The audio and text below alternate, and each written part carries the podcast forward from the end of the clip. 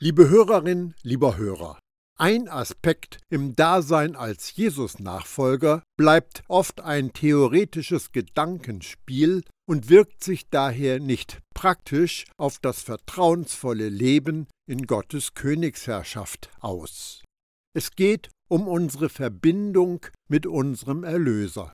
Paulus sagte dazu, Oder wisst ihr nicht, dass alle von uns die auf Jesus Christus getauft wurden, in seinen Tod eingetaucht worden sind?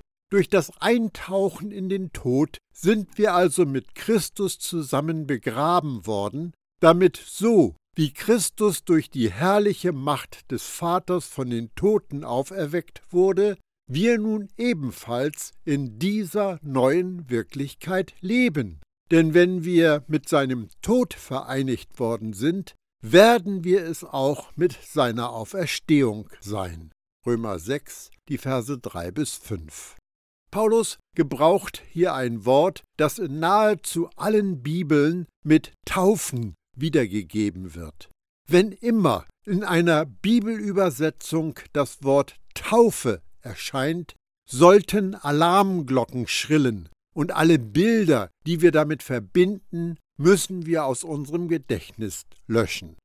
Leider machen es sich die meisten Bibelübersetzer zu einfach, wenn sie, wann immer das griechische Wort Baptizo im Text auftaucht, klischeehaft Taufen schreiben.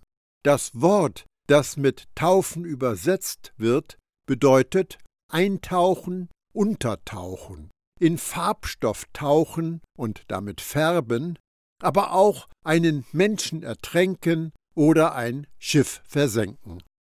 Wenn Paulus schreibt, dass wir in Jesus Tod eingetaucht worden sind, hat das nichts mit einer Taufe mit oder in Wasser zu tun.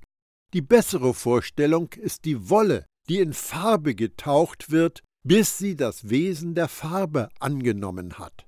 Auch der Aspekt des Ertränktwerdens sollte nicht außer Acht gelassen werden.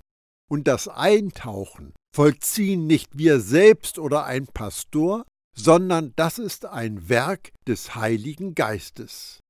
Das Verb eintauchen steht in einer Zeitform, die ausdrückt, dass das Eintauchen in Jesus Tod ein einmaliges Ereignis war, das nicht noch einmal passieren wird.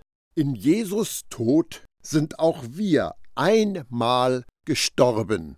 Die Wassertaufe ist eine rein symbolische Handlung, die nur Sinn macht, wenn wir unser Eintauchen in Jesus Tod mit allen Konsequenzen bewusst für uns angenommen haben. Am Kreuz hat Jesus sich mit uns gleichgestellt. Er übernahm unsere Identität, damit wir seine annehmen konnten. Er schlüpfte in unseren niedrigsten Stand, damit wir seinen allerhöchsten annehmen können. Wir sind auf höchste Ebene der Ehre gehoben worden. Es gibt nichts, was uns vorenthalten ist, denn es gibt nichts, dessen Jesus nicht würdig wäre. Warum ist das so? Weil es keine noch so tiefe Dunkelheit und Verworfenheit gibt, bei der Jesus sich geweigert hätte, sie um unsretwillen in sich aufzunehmen. Wir sind mit Jesus mitgekreuzigt und mit auferstanden. Mitgekreuzigt. Ich bin mit Christus gekreuzigt, und nun lebe ich, aber nicht mehr ich selbst, sondern Christus lebt in mir. Was ich aber jetzt im Fleisch lebe, das lebe ich im Glauben an den Sohn Gottes, der mich geliebt und sich selbst für mich hingegeben hat. Galater 2, Vers 20. Wenn Paulus hier sagt, das lebe ich im Glauben an den Sohn Gottes, wäre die bessere Wiedergabe, das lebe ich im Glauben des Sohns Gottes, wie es Martin Luther ursprünglich übersetzt hatte. Jesus sorgte nicht nur für unseren Tod und unsere Auferstehung, er stellt uns auch den Glauben zur Verfügung, durch den wir jetzt sein Leben leben. Mit auferstanden. Gott aber, der reich ist an Erbarmen, hat uns in seiner großen Liebe, die er uns entgegenbrachte, mit Christus zusammen lebendig gemacht, obwohl wir tot waren in unseren Verfehlungen.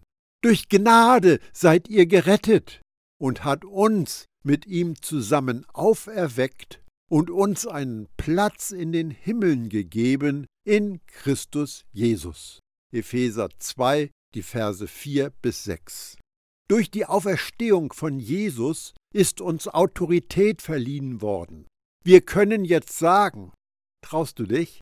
Jesus, wie du bist, hoch erhaben über alle Regierungen, Macht, Herrschaft und Autoritäten, so bin ich in dieser Welt. Johannes sagt über die Jesus-Nachfolger, auch darin ist die Liebe mit uns zum Ziel gekommen. Dem Tag des Gerichts können wir mit Zuversicht entgegensehen, denn so wie Jesus mit dem Vater verbunden ist, leben auch wir in dieser Welt. 1. Johannes 4, Vers 17. Gott hat uns mit Ehre und Herrlichkeit gekrönt, damit wir das Leben zusprechen, wohin wir auch gehen, und erleben dürfen, dass die Mächte des Todes und der Dunkelheit vor der Kraft des Guten weichen müssen, die aus uns hervorkommt. Beachte, dass die Aussagen in Römer 6 alle in der Vergangenheitsform stehen. Wir sind schon mitgekreuzigt, mit auferstanden und mit Jesus mitgesetzt im Himmel. Wir arbeiten nicht darauf hin, das alles eines Tages zu erreichen. Wir sind jetzt schon da. Wir wissen doch, unser alter Mensch wurde mitgekreuzigt, damit der von der Sünde beherrschte Leib vernichtet werde, so dass wir nicht mehr Sklaven der Sünde sind. Römer 6, Vers 6. Das muss man sacken lassen. Wir wissen doch. Was müssen wir wissen, damit wir nicht länger Sklaven der Sünde sind? Wir müssen das wissen, denn wenn nicht, wird das Gegenteil Wirklichkeit werden und die Sünde wird uns mit einem Ruck herumreißen. Wenn du Sklave der Sünde hörst, denke nicht nur an die Bindungen, an Begierden und Abhängigkeiten. Paulus bringt es auf den Punkt, wenn er schreibt, denn jede Handlung, die nicht auf der Grundlage des Gottvertrauens geschieht, ist letztlich Sünde. Römer 14, Vers 23. Wenn wir etwas aus Angst heraus tun, ist es Sünde. Wenn wir etwas aus Neid heraus tun, ist es Sünde. Wenn wir hoffen, vor Gott gut dazustehen, wenn wir gute Werke tun, ist es Sünde. Diese Aufzählung könnte ich beliebig fortsetzen. Eins aber müssen wir wissen, um frei zu sein. Unser alter Mensch ist mit Jesus gekreuzigt worden. Der alte Mensch ist gestorben und hat aufgehört zu existieren, und in ihm ist kein Auferstehungsleben. Wir müssen wissen, dass wir nicht den alten Menschen mit der sündigen Natur und den neuen Menschen mit Jesus Natur haben, die um unser Herz kämpfen, sonst werden wir mit einer Lüge leben.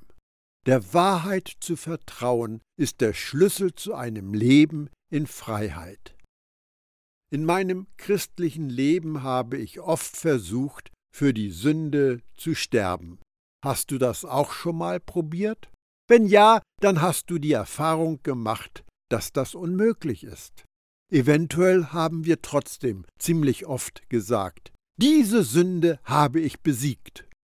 Aber je öfter wir erklären, dass wir mit dieser bestimmten Sünde fertig sind und sie nie wieder begehen werden, umso mehr scheinen wir uns mit ihr abzumühen. Wenn du, wie ich, erfolglos versucht hast, für die Sünde zu sterben, bringe ich dir gute Nachricht. Denn wer gestorben ist, ist von allen Ansprüchen der Sünde befreit. Römer 6, Vers 7. Der Versuch zu sterben kann nicht erfolgreich sein, denn du bemühst dich, etwas zu tun, was schon längst erledigt ist. Stell dir zum Beispiel einmal vor, wie frustrierend dein Versuch sein wird, wenn du dich in den Sessel setzen willst, in dem du schon sitzt. Alles, was wir tun müssen, ist, unsere Augen für die Tatsache aufzuhalten, dass wir bereits für die Sünde tot sind.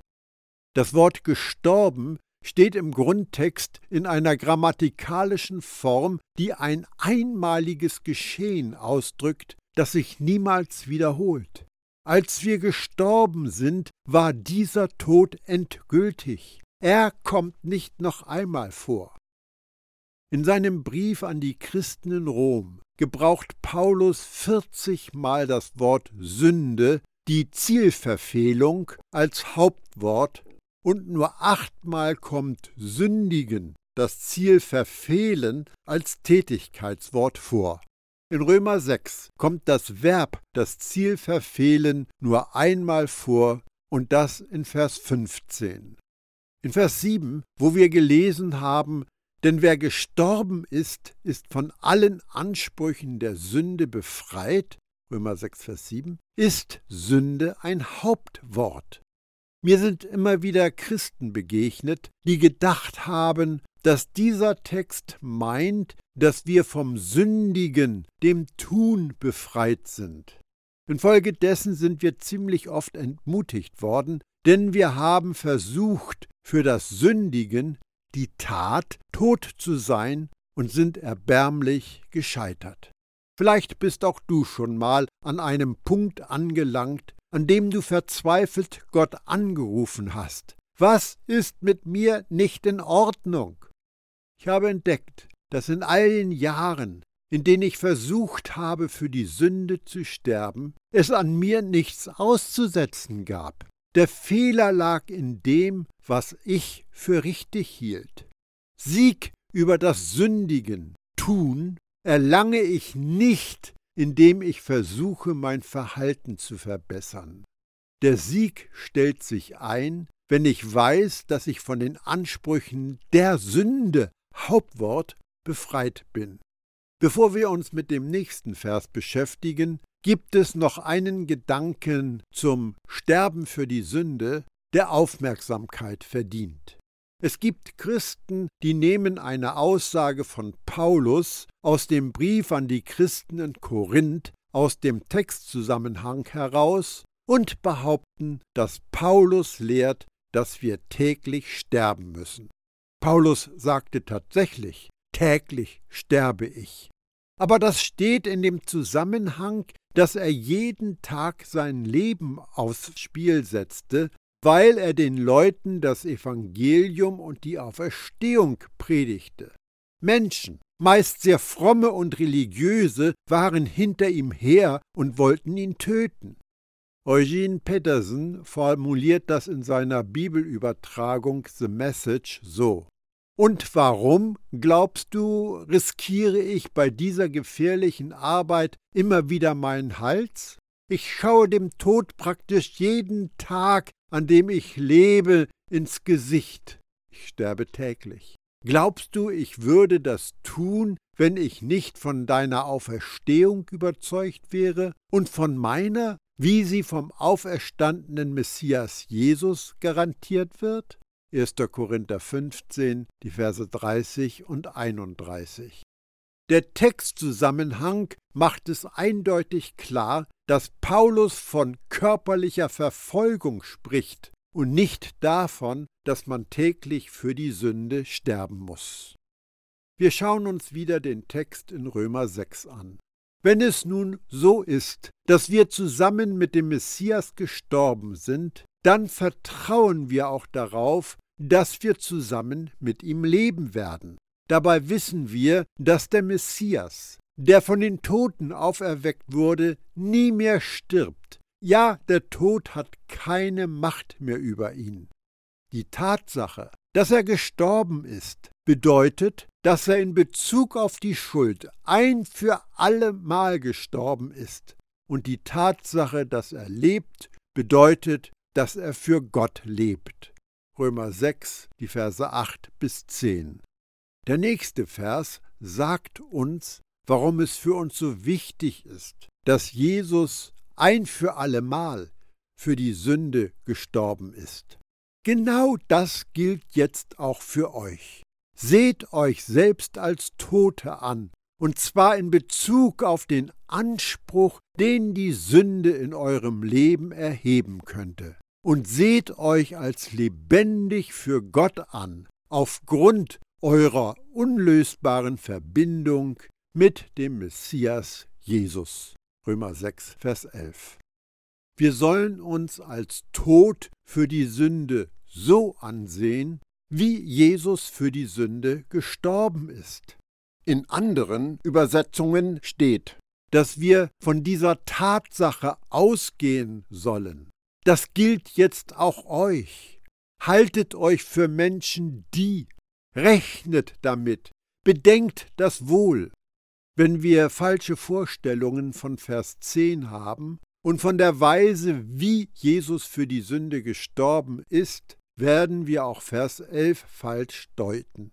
Was immer auf Jesus zutrifft, gilt auch für uns. Bedenke dies. In der Weise, in der Jesus für die Sünde gestorben ist, sind auch wir für die Sünde gestorben. Ist Jesus in einem fortwährenden, lange dauernden Prozess für die Sünde gestorben, wie sich viele Christen ihr Sterben für die Sünde vorstellen? Natürlich nicht. Jesus starb ein für allemal am Kreuz für die Sünde. Es gab zwar einen Todeskampf, aber der dauerte nur wenige Stunden. Wie läuft also unser Sterben für die Sünde ab? Wir sind einmal gestorben und das ist für immer gültig. Was heißt das nun aber, dass wir gestorben sind? Falls du durch Untertauchen in Wasser getauft worden bist, denke einmal an den Tag zurück. Was war da passiert? Du hast in einer symbolischen Handlung erlebt, wie der alte Mensch, der du mal in Adam warst, ertränkt und begraben worden ist. Als du aus dem Wasser wieder aufgetaucht bist, war das eine symbolische Auferstehung mit deinem neuen Leben, das du in Jesus hast. Es ist so, wie Paulus es den Christen in Galatien sagte, ich bin mit Christus gekreuzigt. Weil Jesus als unser Stellvertreter gestorben ist, können wir mit Fug und Recht sagen, als er starb, sind wir gestorben. Wir gelten als gerecht und sind in seinem Tod eingeschlossen, wenn wir Jesus als unserem Stellvertreter vertrauen und seine Gerechtigkeit als Geschenk annehmen. Anders gesagt, wir werden zu einem neuen Geschöpf wiedergeboren, wenn wir Jesus als unseren Retter annehmen. Als der alte Mensch starb und begraben wurde, da verschwand damit auch deine Vergangenheit. Als wir von neuem geboren wurden, gab Gott uns eine vollkommen neue Vergangenheit, eine Vergangenheit mit einer vollkommen weißen Weste. Deshalb müssen wir damit rechnen. Das ist eine Konstante, ein fester Wert, dass wir tatsächlich tot für die Sünde sind. Das Wort rechnen offenbart die eindeutige Natur unseres Todes. Es hat nicht die Wischiwaschi-Bedeutung von vielleicht ist es so oder ich hoffe doch. Das griechische Wort, das mit dafürhalten wiedergegeben wird, bedeutet rechnen, anrechnen, zu etwas rechnen, berechnen, erwägen, überlegen, begreifen, eine Schlussfolgerung ziehen, beschließen. Dafürhalten, rechnen meint also etwas als Fakt anzusehen. Rechnen hat mit Fakten zu tun, nicht mit Vermutungen oder Meinungen. Wenn ich damit rechnen kann, dass ich 1000 Euro auf meinem Konto habe, dann darum, weil ich 1000 Euro habe. Auf unser Christsein übertragen bedeutet das, Wegen dem, was mit uns in Jesus geschah, müssen wir uns unseren Tod für die Sünde als sicheren Sachverhalt anrechnen und begreifen.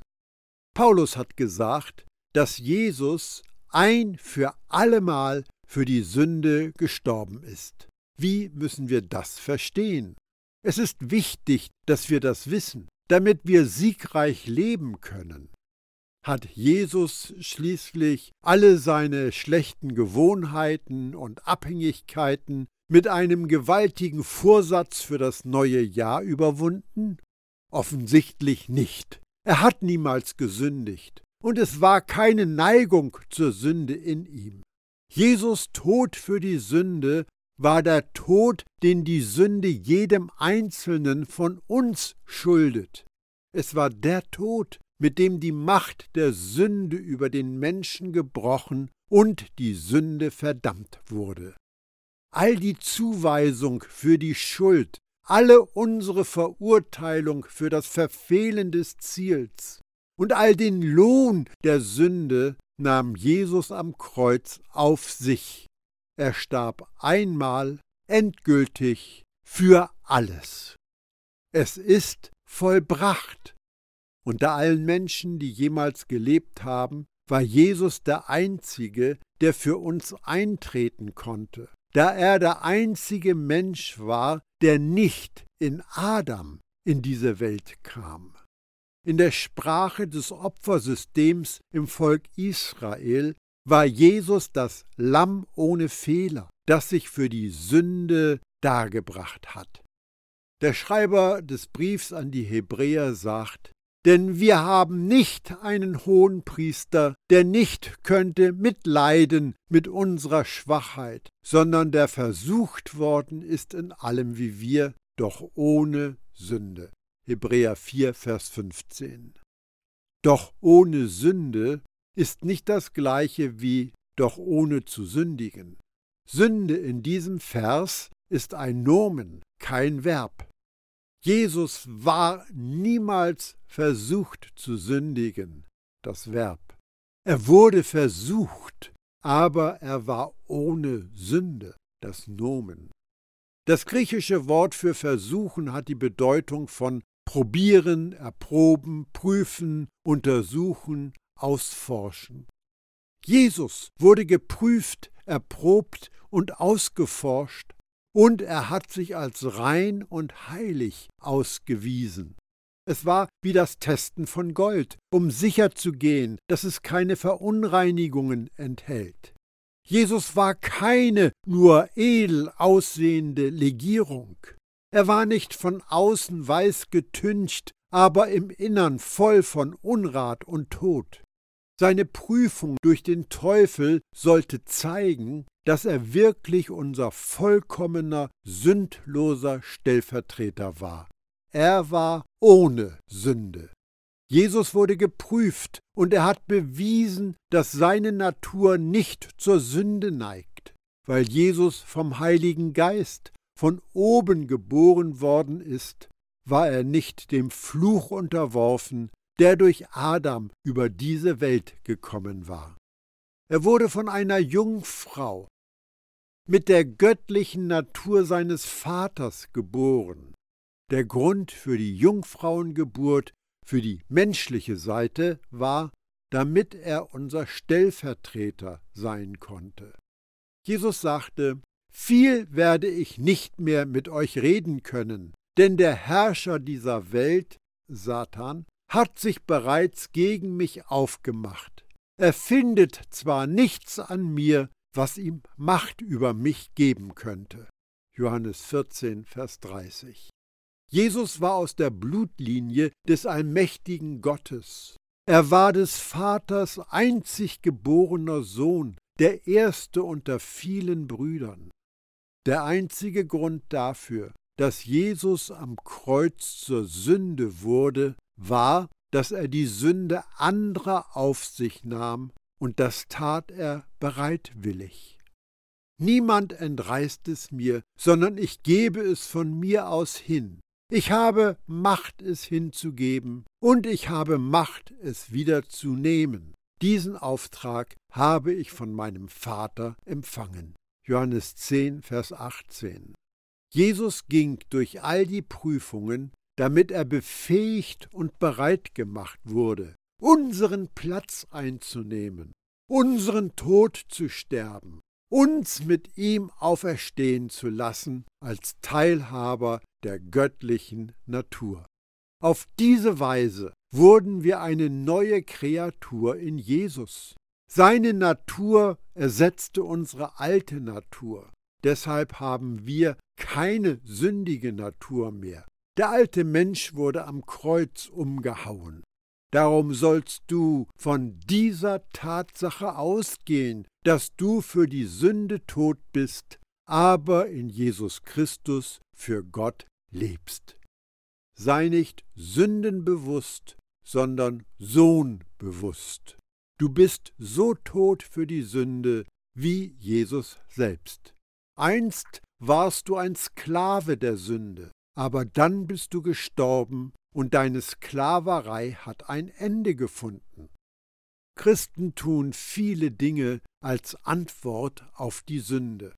Wir bekennen unsere Sünden, wir machen uns und andere für unsere Sünden verantwortlich, wir sprechen über unsere Sünden, wir beten gegen die Sünde, predigen gegen die Sünde und warnen vor der Sünde. Aber wenn es um Sünde geht, gibt es nur eine Sache, die wir tun müssen, und das ist, uns selbst als tot für die Sünde zu betrachten. Wenn die Sünde klopft, öffne nicht die Tür. Wenn die Sünde ruft, antworte nicht. Ein Toter kann nicht reagieren und sich nicht von der Sünde verführen lassen. Wenn wir aber nur den ersten Teil des Verses lesen, bleiben wir am Gefängnistor und gehen nirgendwohin. Es reicht nicht aus, dass wir uns für die Sünde für tot halten. Wir müssen uns auch als lebendig für Gott in Jesus betrachten. Das echte Leben ruft. Das ist die Antwort auf all unsere Gebete. Alles, was wir jemals wollten, war uns wirklich lebendig zu fühlen, voller Leben, Energie und Sinn zu sein. Nicht nur existieren, sondern Leben gestalten, gedeihen und alles sein, wozu Gott dich gemacht hat. Für Gott lebendig zu sein bedeutet zu kennen und bekannt zu sein. Es bedeutet zu lieben und geliebt zu werden. Es bedeutet Gottes Berührung in allem zu sehen, was du tust und in jedem, dem du begegnest. Dieses neue Leben beginnt mit einer Offenbarung Gottes, deines Vaters und von dir selbst, seines innig geliebten Kindes. Gott erfreut sich an dir. Mit Jubelgesängen der Rettung umgibt er dich. Du bist der Augapfel seines Auges. Wenn du erkennst, dass Gott für dich ist und nicht gegen dich, ändert das alles. Diese Änderung wünsche ich dir.